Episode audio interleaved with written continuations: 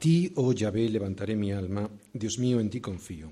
No sea yo avergonzado, no se alegren de mí mis enemigos.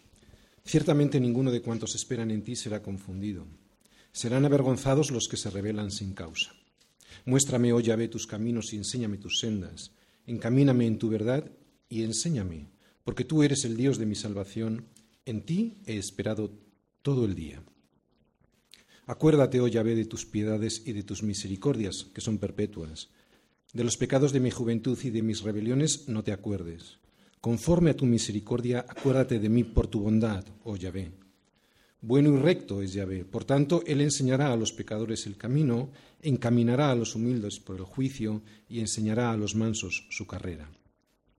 Todas las sendas de Yahvé son misericordia y verdad para los que guardan su pacto y sus testimonios.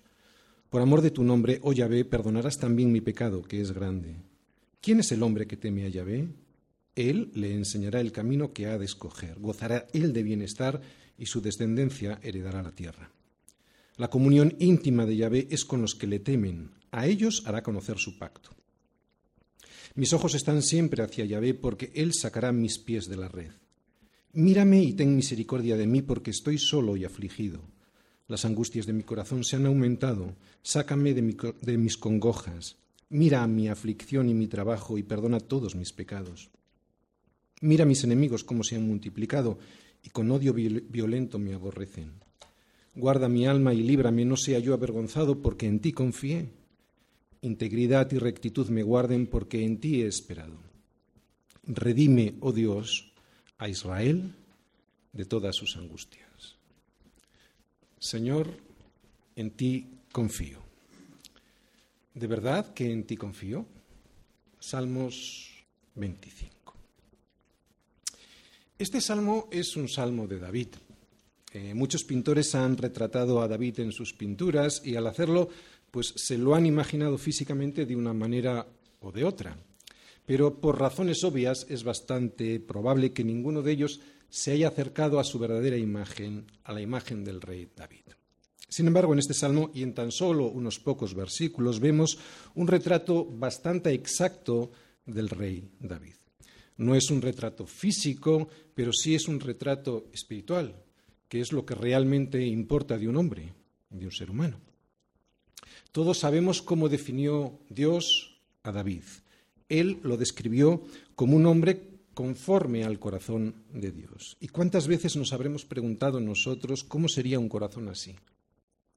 ¿Cuántas veces nos habremos preguntado cómo sería el corazón de este hombre, no para imitarlo, porque la verdadera piedad no se puede imitar y además si lo intentas se nota, no para imitarlo porque además tampoco delante de Dios valdría para mucho, no. Como digo, ¿cuántas veces nos habremos preguntado cómo es un corazón así, no para imitarlo, sino para poder suplicarle a Dios y suplicarle de verdad que Él transforme nuestro engañoso corazón para que podamos tener un corazón así, un corazón conforme al corazón de Dios. Un corazón que a pesar de los conflictos que todos tenemos y que siempre nos rodean, que a pesar de la aflicción que siempre vamos a tener, y que a pesar de la persecución que todos vamos a sufrir por presentar a Cristo, pueda ser un corazón que tenga, que destile esta confianza que vemos en este salmo. Una confianza como la que acabamos de observar en estos versículos. Pues esto es de lo que vamos a hablar hoy en este salmo.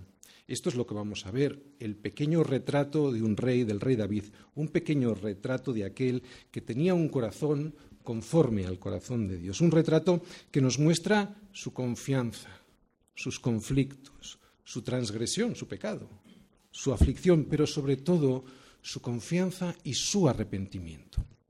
Vamos a ir analizando párrafo por párrafo, versículo por versículo, para poder aprender para aprender y así poder orarle a Dios que nos dé entendimiento, o sea, que alineemos nuestro pensamiento al pensamiento de Dios, para de esta manera poder pedir con entendimiento y según el entendimiento de Dios mismo.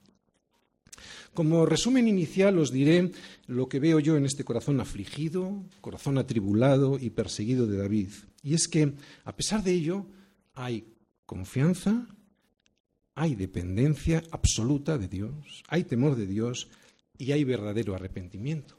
Y también veo que todo eso volcado expresado delante de Dios, lo que produce en Dios, en nosotros, es frutos de justicia, que es lo que vemos en la vida de David.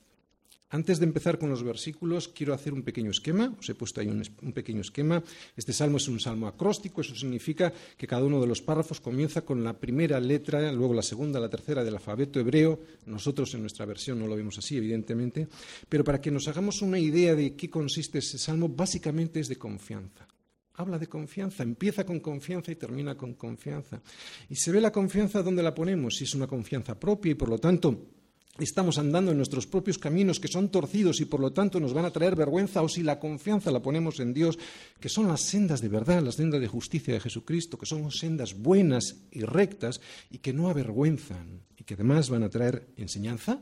Y eso va a traer bienestar a nuestra vida aquí, que también van a traer salvación, eso significa la vida eterna allí, que traen misericordia y por lo tanto esa misericordia trae en nosotros perdón, temor de Dios, comunión, protección y todo esto con un objetivo, y es redimir a Israel, redimirnos a ti y a mí que somos el verdadero Israel. Vamos a empezar versículos 1 y 2. Dice así, a ti, oh Yahvé, levantaré mi alma, Dios mío, en ti confío. No sea yo avergonzado, no se alegren de mí mis enemigos. Bien, lo primero que hace David seguramente y todas las mañanas antes de enfrentarse a cualquier situación cotidiana es levantar su alma al Señor y decir lo que vemos ahí. Oh, a ti, oh Yahvé, levantaré mi alma, Dios mío, en ti confío. Así que el inicio de todo el salmo y la base de todo lo que vamos a ver y escuchar hoy está en un concepto que debe de estar en nuestra vida y sobre el que se fundamenta toda nuestra relación con Dios. Si no hay esta confianza, el resto sobra. Es muy importante este concepto en nuestras vidas, el concepto de la confianza. Elevar el alma a Dios es mucho más que mirar al cielo y pedir. Elevar el alma es poner todo mi ser en dependencia a aquel que digo que confío. Toda mi dependencia está en Él. Esta es la parte más importante de toda nuestra relación con Dios. La dependencia de Él en todo. Vamos a volver a leer estos versículos. La primera parte de los versículos 1 y 2 dice así, A ti, oh Yahvé, levantaré mi alma. Dios mío, en ti confío. Decir esto, Dios mío, en ti confío, yo creo que muchos de los que estamos aquí lo podemos decir y además habitualmente, cotidianamente lo decimos. Sin embargo, qué bien sale por nuestra boca y qué difícil o qué poco lo hacemos de corazón. Ya se lo advertía el Señor a Israel a través del profeta Isaías. Y creo que es una advertencia para nosotros también. Este pueblo se acerca a mí con su boca y con sus labios me honran, pero su corazón está lejos de mí y su temor de mí no es más que un mandamiento de hombres que, les ha sido enseñado. No había una verdadera confianza en el Señor, ¿no? Y por lo tanto, el temor a Dios era un temor fingido, o sea, ritual, religioso. ¿Entendéis? No sé tú, pero yo me he dado cuenta que en mi vida cristiana siempre he hecho todo lo posible para confiar en Dios, lo menos posible. Y me sigue pasando, y cada vez menos es verdad, pero me sigue pasando. Es fácil confiar en Dios cuando lo que me pasa es algo que está fuera de mi posibilidad de actuación, fuera de mi capacidad de manipular. Os voy a poner un ejemplo sencillo para que lo entendamos todos. Por ejemplo, cuando tengo que confiar en el clima de un día que va a salir, de un día determinado, y como no tengo más remedio que esperar y ver qué día sale, pues porque no puedo hacer nada para cambiar la climatología, pues entonces elevo mi alma al Señor en oración y le digo, Dios mío, en ti confío, ¿no? Este puede ser un ejemplo absurdo o tonto, pero yo lo hago porque este ejemplo en mi vida es real cuando llega la fecha de los bautismos. ¿eh?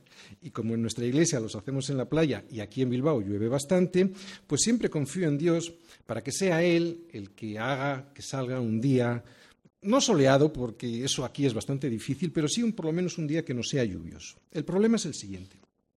Yo te aseguro que si pudiese hacer algo, si yo pudiese manipular algún resorte para conseguir que ese día saliera bien, o sea, con buen tiempo, lo haría no esperaría a confiar en Dios. Lo grave es que, siendo este un ejemplo sin importancia, me pone triste porque descubre la verdadera naturaleza de mi engañoso corazón. Y la pregunta oportuna ahora sería la siguiente. Cuando yo puedo hacer algo, cuando puedo manipular una situación concreta para conseguir aquello que realmente yo quiero conseguir, sigo diciendo, Dios mío, ¿en ti confío? En esas situaciones realmente confío en Dios y, yo dejo que sea Él quien dirija toda la situación? ¿O soy yo quien intento manipular para conseguir lo que conveniencia, a mi conveniencia le interesa? Mirad, otro ejemplo personal. Esta iglesia lleva abierta cuatro años y medio, tan solo cuatro años y medio. Desde el principio yo me he sostenido económicamente con mi trabajo secular, de manera que yo he podido dar de comer a mi familia sin depender de las ofrendas, ni de las de esta iglesia, ni de las de ninguna otra. Yo siempre he estado muy contento con esta situación, porque, al igual que Pablo, yo no quería ser una carga para nadie. Además, Siempre me ha dado mucho miedo que la gente me acusara de que yo pudiera aprovecharme del ministerio. Es por eso que prácticamente todas las ofrendas de esta iglesia siempre se han destinado para otras cosas y no para mi sueldo. Yo sabía que eso no debía de ser así siempre, que estaba muy bien para los inicios de la iglesia, pero también sabía que sería muy bueno para mí depender totalmente de Dios y que también sería muy bueno para la iglesia que se responsabilizara del mantenimiento de su pastor. Pero esta dependencia de Dios es muy difícil. Es muy difícil cuando no es necesaria. Y aquí lo de necesaria lo pongo entre comillas, aparentemente necesaria, como era mi caso. Por eso siempre he dejado pasar el tiempo y me decía yo a mí mismo que era una bendición poder dar a la Iglesia todo mi tiempo y todos mis recursos y no pedir nada a cambio. Sin embargo, esa, esa, esa no era la verdadera verdad.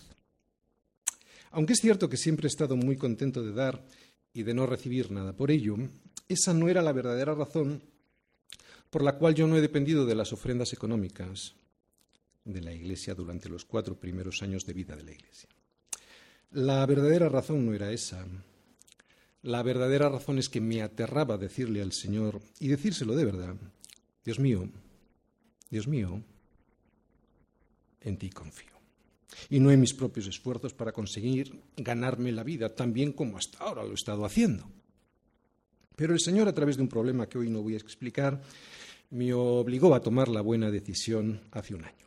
La mejor para mí y la mejor para la Iglesia. Hoy me hubiera gustado decir que fui yo quien tomó esa decisión, pero no fue así. Él me obligó.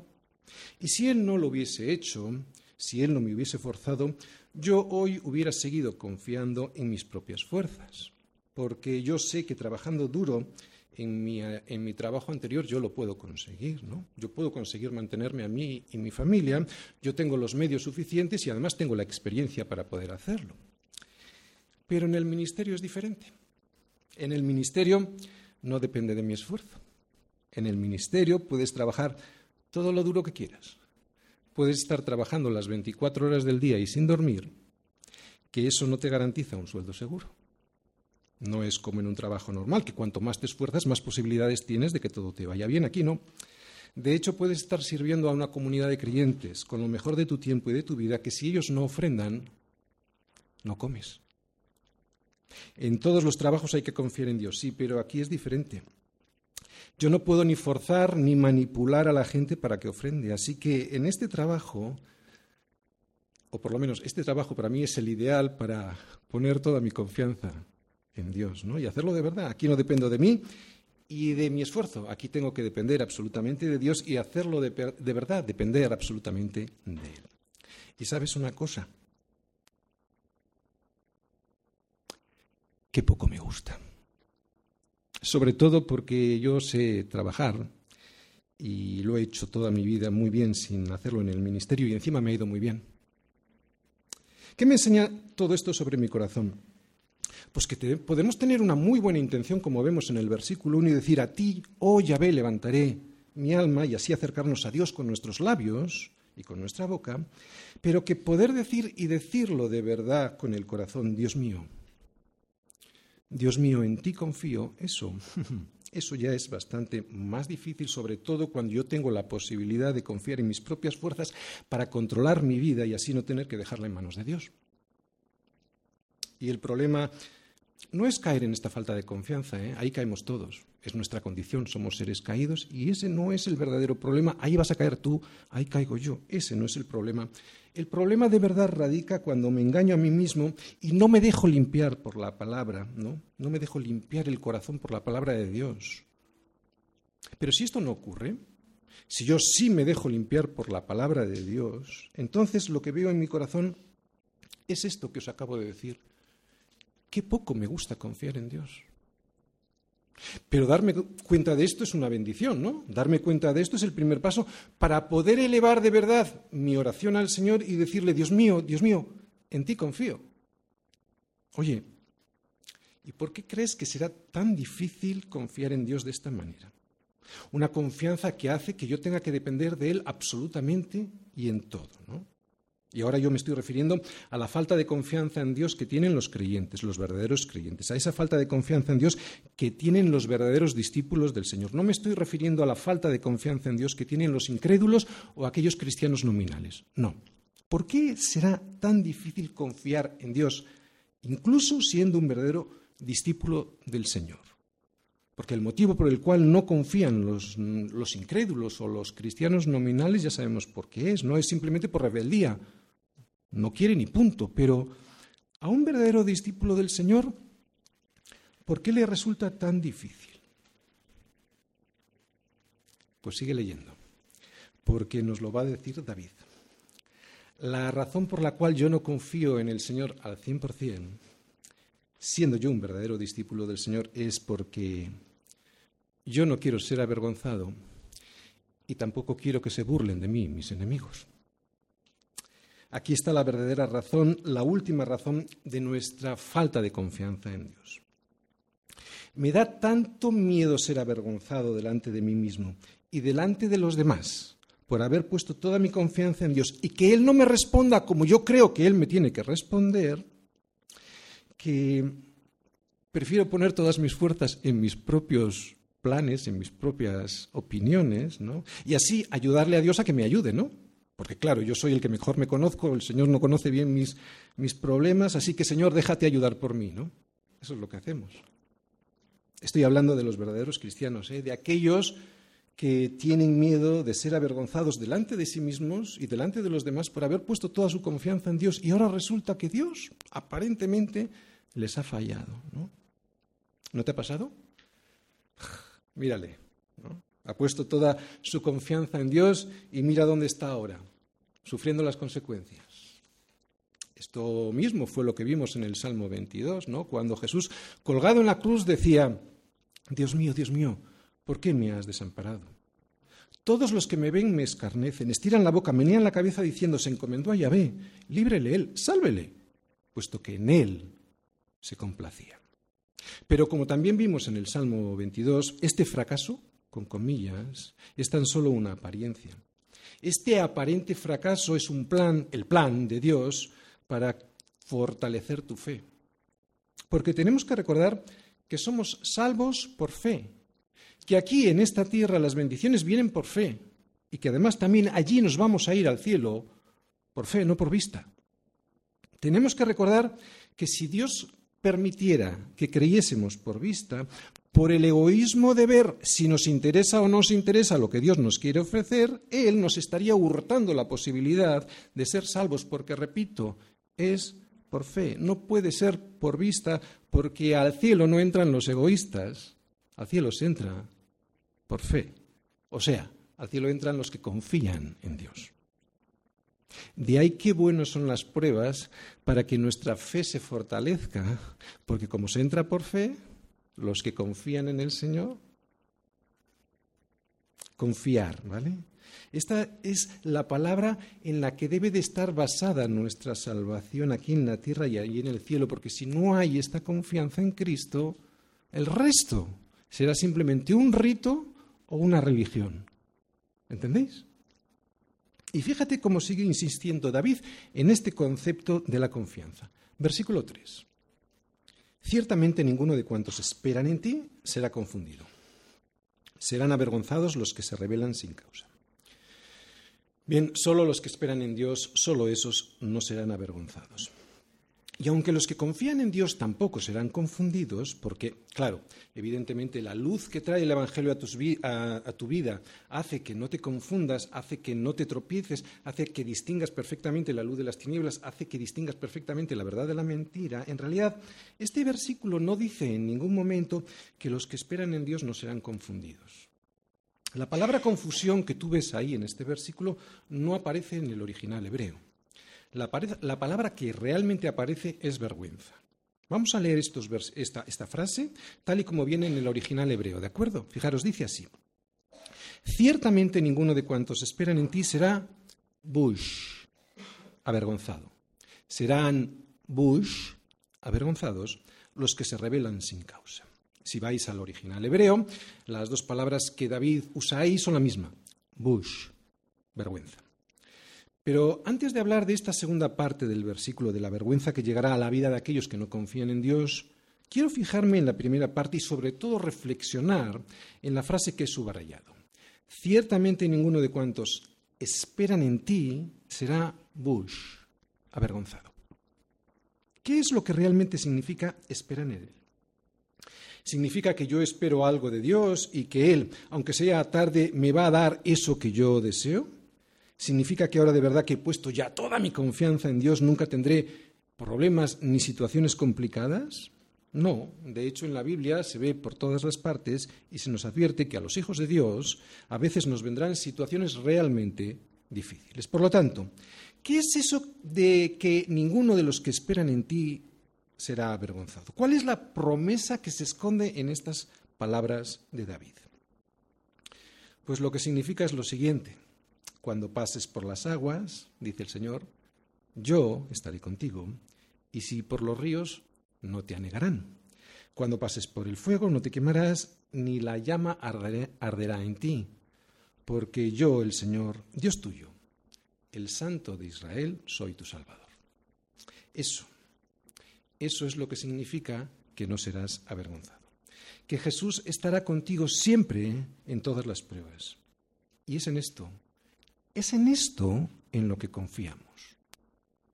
Lo que significa que ninguno de cuantos esperan en ti será avergonzado es que, aunque pases por situaciones difíciles, al final no te pasará nada porque ya fue a él a quien le pasó.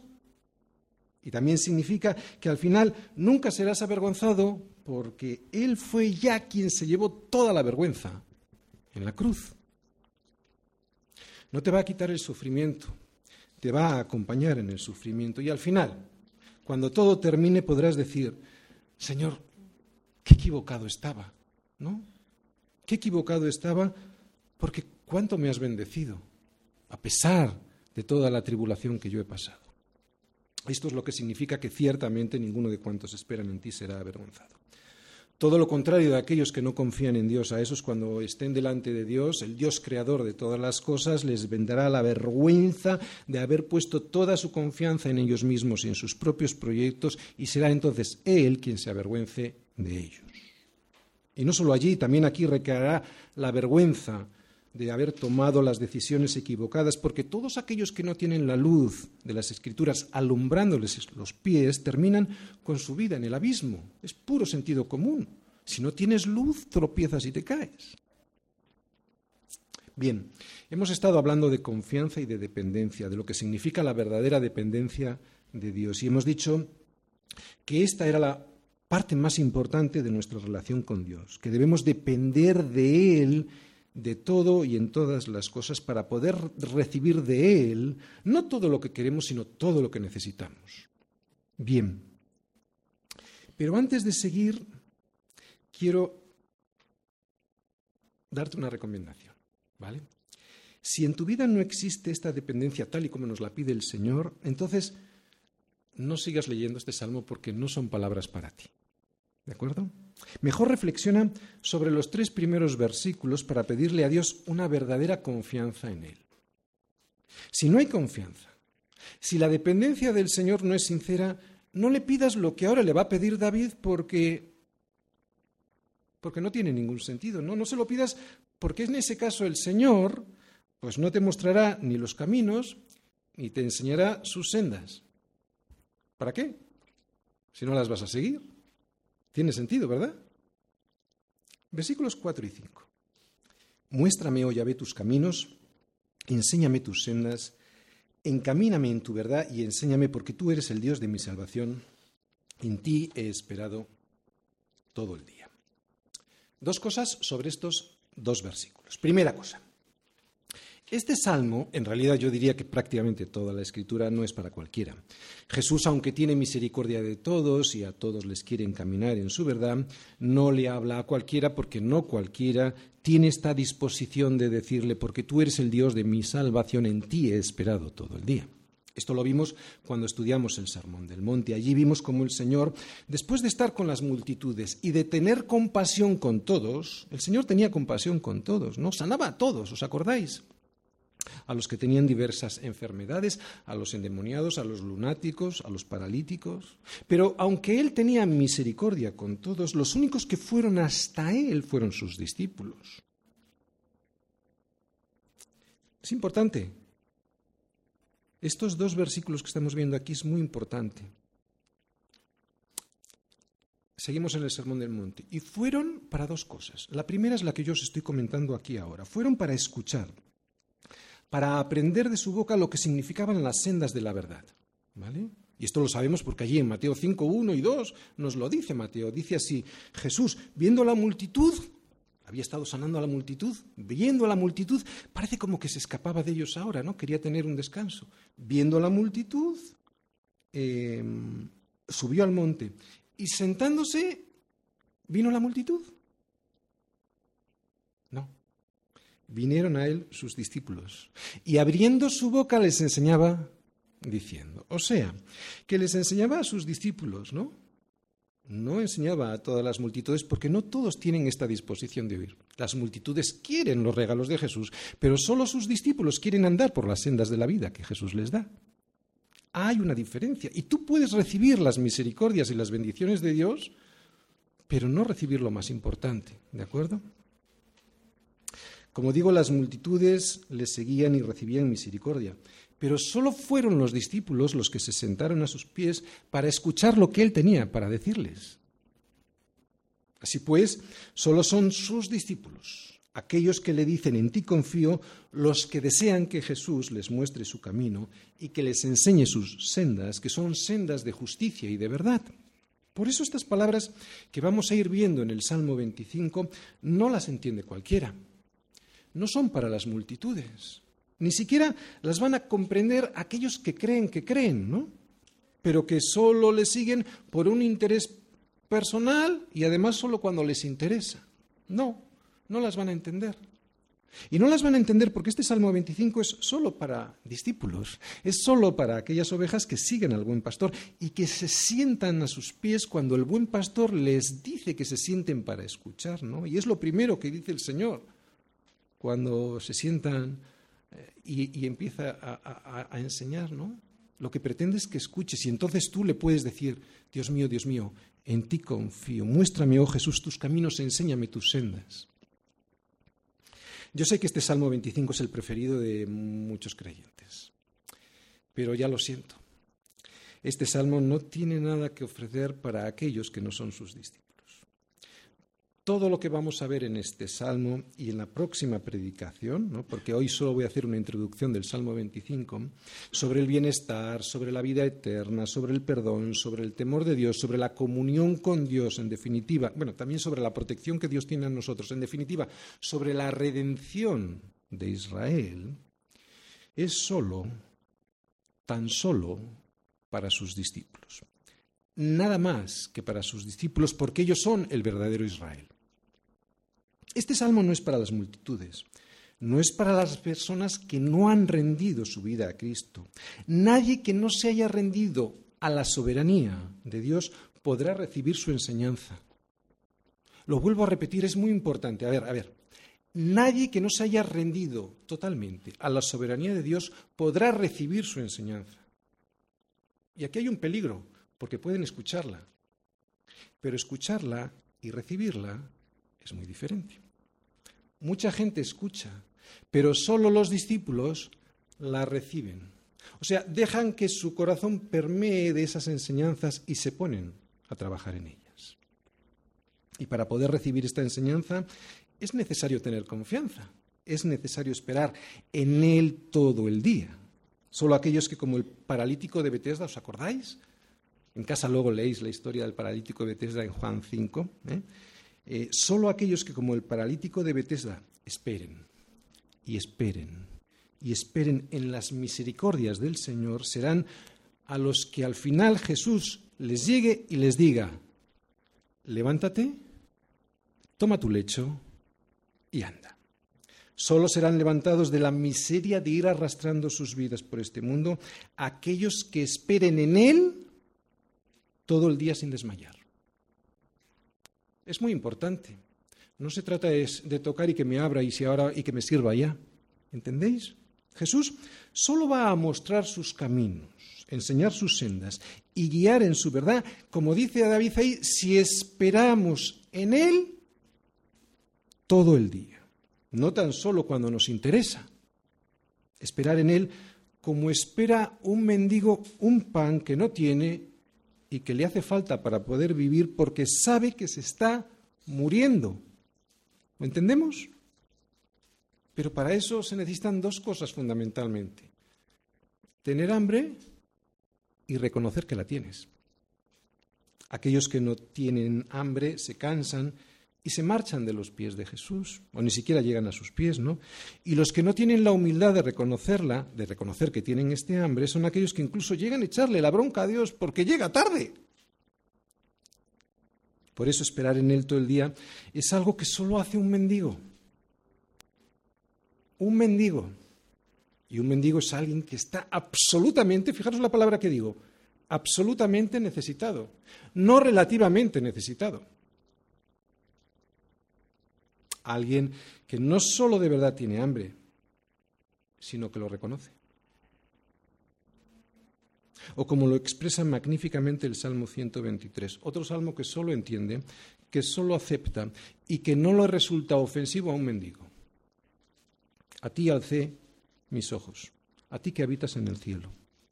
He aquí como los ojos de los siervos miran a la mano de sus señores y como los ojos de la sierva a la mano de su señora, así nuestros ojos miran al Señor nuestro Dios.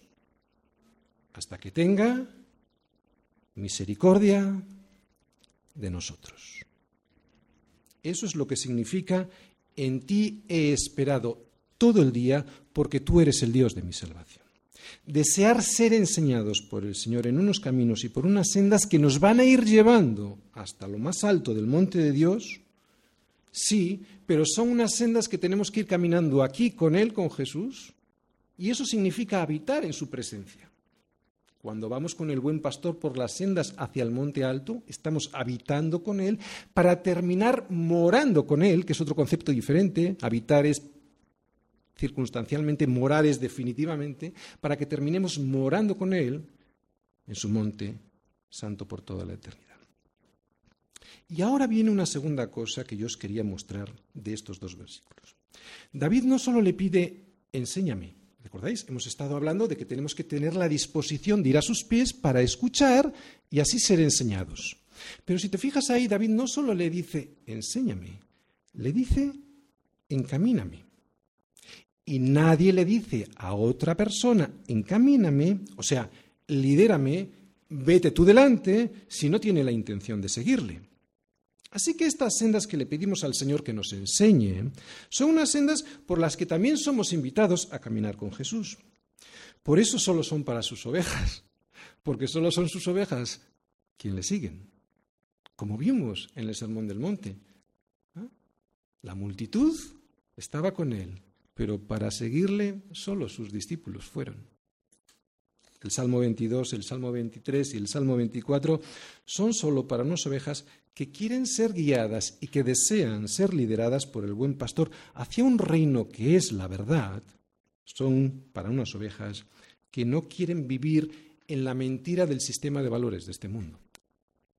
Por eso no solo se trata de conocer, aunque es necesario, ¿de acuerdo? Pero no solo se trata de conocer, se trata de andar. Oye, porque por los caminos se anda, ¿no? Para eso son. Y dice que le enseñe y le encamine por unas sendas. Son para andar. Así que no te vayas a empachar de conocimiento, porque el conocimiento envanece. Sin embargo, el conocimiento aplicado se convierte en una sabiduría que edifica, que edifica tu vida y la de los demás. Es ahora cuando entiendes lo que antes solo conocías y es por eso que te pones a caminar. Vamos a ver, no es lo mismo tener conocimiento de las escrituras que tener el entendimiento de ellas. Y esto es una pura misericordia del Señor si te rindes con verdadera confianza. Hay mucha gente que las conoce, pero que no entiende nada. Creen que entienden, pero no entienden nada. El conocimiento envanece y, sin embargo, el entendimiento lo primero que hace, ¿sabes qué es? Te humilla. ¿Por qué? Porque te hace ver en realidad quién eres tú y quién es Él. Y entonces ya no te ensoberbeces con tu gran conocimiento delante de tus hermanos, porque te reconoces muy miserable. Así que el conocimiento envanece, pero el entendimiento humilla. Y eso hace que te pongas a caminar y puedas construir. Si no, solo destruyes a tu alrededor. Yo sé lo que dice mucha gente de nuestra iglesia. Qué buena es la predicación verso a verso en semilla. Cuando voy a otra iglesia ya no es lo mismo. Nunca había visto la Biblia así. Pero se necesita caminar. Estas sendas que aquí mostramos a través de la palabra son para caminar por ellas. ¿Sabes cuál es la diferencia entre un río y un estanque? Pues que en el estanque el agua se pudre y en el río no. El estanque recibe mucha agua, pero como toda la guarda se pudre y apesta. Y es así como estamos algunos de nosotros, recibiendo, recibiendo, recibiendo, pero no entregando nada. Sin embargo, el agua del río se mantiene limpia porque fluye, porque anda, porque va corriendo y beneficia a muchos a su paso. Fíjate, el río sirve a muchos. Ya no solo escuchas, ahora te pones a servir. Vuelvo a repetirlo, el río sirve a muchos en el transcurso de su caminar por el terreno, el estanque no. En el último y gran día de la fiesta Jesús se puso en pie y alzó la voz diciendo, si alguno tiene sed, venga a mí y beba. Si alguno, si no tiene sed, no vengas, ¿vale? Si alguno tiene sed, venga a mí y beba. El que cree en mí, y esto lo subrayo porque es muy importante, el que cree en mí, como dice la Escritura, de su interior correrán ríos de agua viva. No dice estanques, dice ríos. Y dice del que cree, no del que dice que cree pero no pone en práctica. No quiero echar la bronca a nadie, porque no debe ser ese el estilo desde el púlpito y además eh, no serviría de nada. Pero cuando veo a algunos sentados en la iglesia y viniendo solo los domingos y sin servir a otros, me entristece. Por eso yo quiero animarte esta tarde. Yo sé que hay mucha gente con problemas, porque a los cristianos pues no se nos promete que van a ser eliminados esos, esos, problemas. ¿no? A los cristianos lo que se nos promete es lo que hemos visto en Isaías, que cuando pasemos por aguas profundas el Señor va a estar con nosotros y no nos van a negar. Y cuando tengamos unos problemas tan grandes, tan grandes que nos quemen como el fuego, al final no nos va a quemar, porque el Señor, nuestro Dios, el Santo de Israel, estará con nosotros. Servir es duro, lo decía Pablo, ¿no? porque a vosotros es concedido a causa de Cristo. No solo que creáis en Él, primera parte que hemos visto, sino que también padezcáis por Él. Y cuando Pablo dice que tendremos padecimientos a causa de Cristo, lo que significa es que los tendremos por servirle a Él. Porque a causa de Cristo, ¿qué es? Sino no solo creer en Él, sino también ponerse a servirle a Él. ¿No? Voy a terminar esta predicación, que solo es una introducción al Salmo 25, con una reflexión muy personal, pero que espero que te ayude, porque habla de nuestro verdadero propósito, que es el servicio. Al leer el Salmo, el Salmo 25, es evidente que David está en una gran tormenta. Él está siendo perseguido y pide la misericordia de Dios para no ser avergonzado Y ser perseguido no siempre significa estar amenazado por otras personas, puede ser por otras circunstancias. Hace unos 15 años me llegó lo peor que hasta ahora me pudo haber llegado, pero que se convirtió en lo mejor que me pudo llegar. Fue una enfermedad invalidante que me mantenía casi siempre en casa y otras muchas veces internado en el hospital. Y lo peor de todo es que es algo incurable y que iba a peor. Pues esa tormenta, al igual que yo veo que le ocurre a David cuando leo este salmo, fue lo peor y lo mejor que ha ocurrido en mi vida, porque me enseñó a depender de Dios como nunca lo había hecho antes. Y yo creo que es esto mismo lo que está experimentando David en este salmo. Sin ser consciente de ello, yo oraba, como veo que lo hace David en los primeros versículos, a ti, oh Yahvé, levantaré mi alma, Dios mío, en ti confío, no sea yo avergonzado no se alegren de mí mis enemigos. Y esto es lo que más miedo me daba, ¿no? Ser avergonzado delante de mi familia, delante de mis amigos, delante de mí mismo y delante de mis enemigos. Lo que más miedo me daba era ser avergonzado por haber creído en un Dios al que ahora, en medio de tanto sufrimiento, ya no le encontraba ningún sentido. Pero había un problema. Y el problema era que yo estaba centrado en mí mismo en mis necesidades y nunca entendí que se trataba de Él y de su gloria sirviéndole. Era honesto, ¿eh? Pero era un honesto equivocado al pensar que se trataba de mí. Porque se puede ser honesto y estar equivocado. La gente, muchas veces cuando le enseña su equivocación habla de su honestidad. Bien, pero ser honesto no significa que no estés equivocado, ¿no? Se puede ser honesto y estar equivocado porque no se trata de ser honesto con uno mismo. El corazón es muy engañoso. Se trata de ser honesto con Dios. Ahí está la diferencia. En toda esa turbulencia yo corría un riesgo. Sentirme avergonzado de un Dios que me había abandonado, o por lo menos así lo veía yo. Sin embargo, una de las mejores cosas que yo aprendí de toda esa situación es lo que dice David en este versículo 5 y es con lo que yo quiero terminar hoy. En ti he esperado todo el día. Nunca abandoné. Desde luego Él no me abandonó. Nunca abandoné. En Él estuve esperando siempre y aunque no entendía nada, ocurrió el milagro. Después de muchos años, muchos, por si estás pasando una situación larga, yo te diré que fueron muchos años de conocimiento de sus caminos, pero sin ningún entendimiento, me di cuenta de algo obvio, que no solo se trataba de saber cuáles eran sus caminos, sino que también se trataba de saber cómo andar por ellos y ponerme a andar por ellos. Aunque yo ya no tuviese ninguna fuerza, ¿no? Porque las fuerzas me las iba a dar Él en cuanto yo diese el primer paso, pero tiene que ser en mansedumbre. Por eso el Señor muchas veces nos lleva a estas circunstancias, para que tú des los pasos en mansedumbre, no en la soberbia de que yo puedo y yo lo consigo. Fue de esto de lo que me di cuenta después de muchos años. Esa disposición de estar esperando en Él todo el día, aunque yo no entendía nada de lo que me estaba pasando, hacía un milagro del que yo no era consciente. Recibir la gracia suficiente para cada uno de esos días. No más, no menos.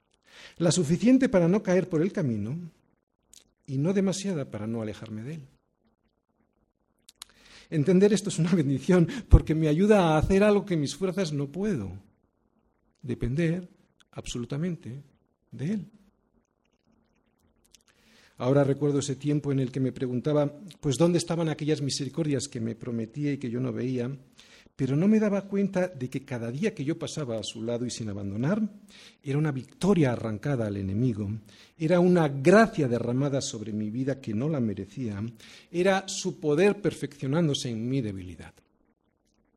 El título de la predicación de hoy era es Señor, en ti confío.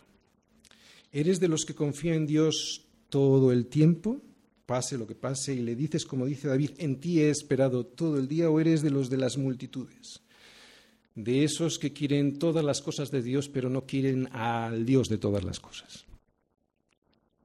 Si eres de los que confía en verdad y de verdad en Él, deja de estar sentado al borde del camino, porque el camino es para caminarlo y ponte a caminar por las sendas de verdad que es Cristo mismo.